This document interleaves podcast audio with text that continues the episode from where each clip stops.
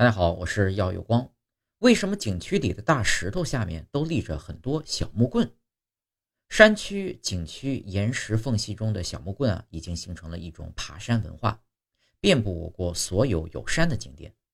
部分游客呢，甚至会在刚进入景区的时候呢，就会开始寻找合适的木棍。是的，这个行为并不是景区做的，而是登山的游客们不懈努力的结果。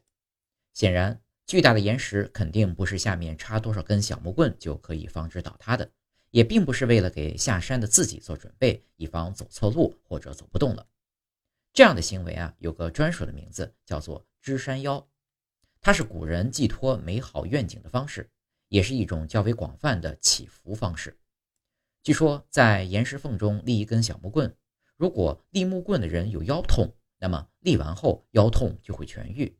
如果没有腰痛，立木棍呢，也可以让家中的老人不驼背，更健康。俗话说，图个好意头，立木棍的习俗也就随之传播开来。